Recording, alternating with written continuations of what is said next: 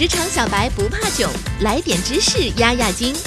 这里是有识知识，本节目由三十六克高低传媒联合出品。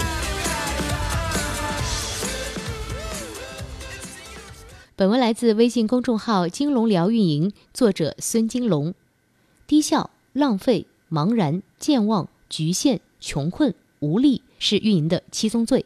每个初级运营都曾经历过或仍然被困其中。今天我们就来聊聊运营者需要具备的七个核心素质。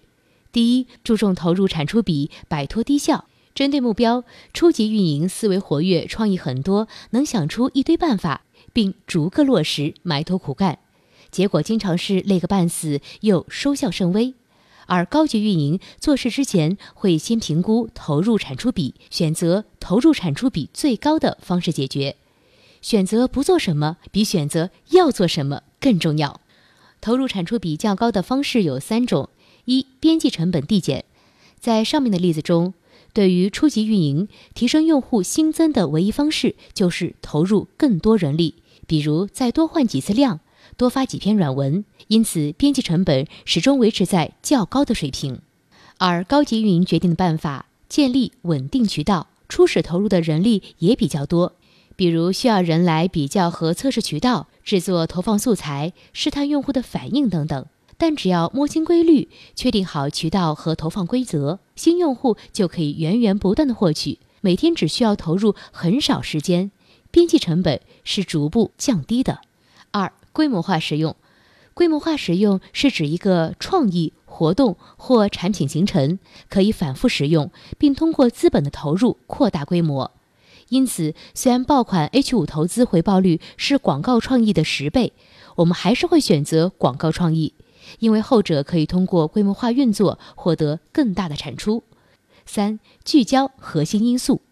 比如有一家电商平台希望快速提升日单量，付费用户中新用户占百分之二十，整体日单量中新用户占百分之五。你会发现有非常多的方式刺激日流水，但最有效的是通过活动和优惠券刺激老用户的客单价和日单量，因为他们是占日流水最高的。你只需要让老用户的日单量提升百分之五十，整体就提升了百分之四十七点五。老用户的客单价和日单量就是拉升日单量的核心因素。第二，保持灵活，减少浪费。一项产品功能需要花费产品技术设计的大量精力，占用很多资源。一旦上线后效果不好，或者雪藏，或者回滚，都是对资源的极大浪费。而运营的独家优势就是灵活性，能通过活动快速尝试、收集数据，帮产品指路。灵活性包含两个方面。一通过活动快速尝试，初级运营像赌博，喜欢梭哈，往往花费一个月设计一个大型的活动，甚至产品方案，一旦失败会造成巨大浪费。高级运营像盗墓，喜欢先用洛阳铲探探，往往投入最小的资金、最少的人力，设计一个足够简单的活动进行测试，收集数据来验证自己的想法，成熟后再推进产品化。二不纠结于某个点，经济学上有个概念。叫沉没成本，是指已经发生不可回收的支出，比如时间、精力。人在做决定时，往往会考虑到沉没成本，不忍放弃。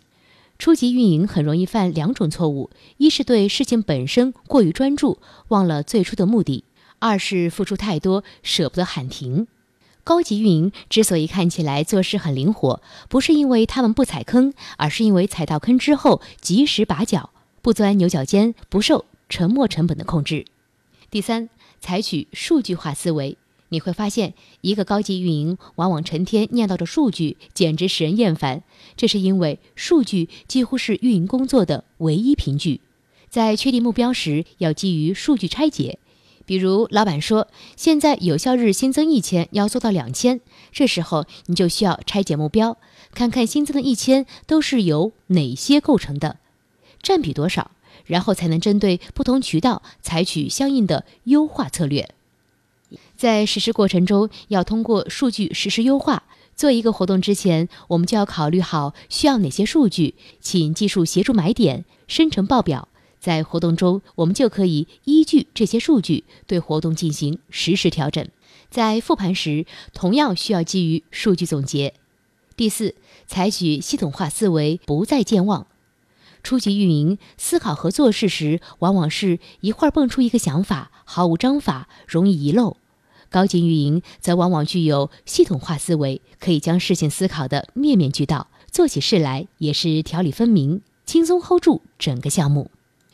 系统化思维表现在系统化思考和系统化落实，容易忘事儿是一个初级运营的典型特征。同时，容易忘事儿的人往往干活也显得不积极主动。其实，即使想干，他们也经常不知道应该干嘛，因为他们没有系统化落实。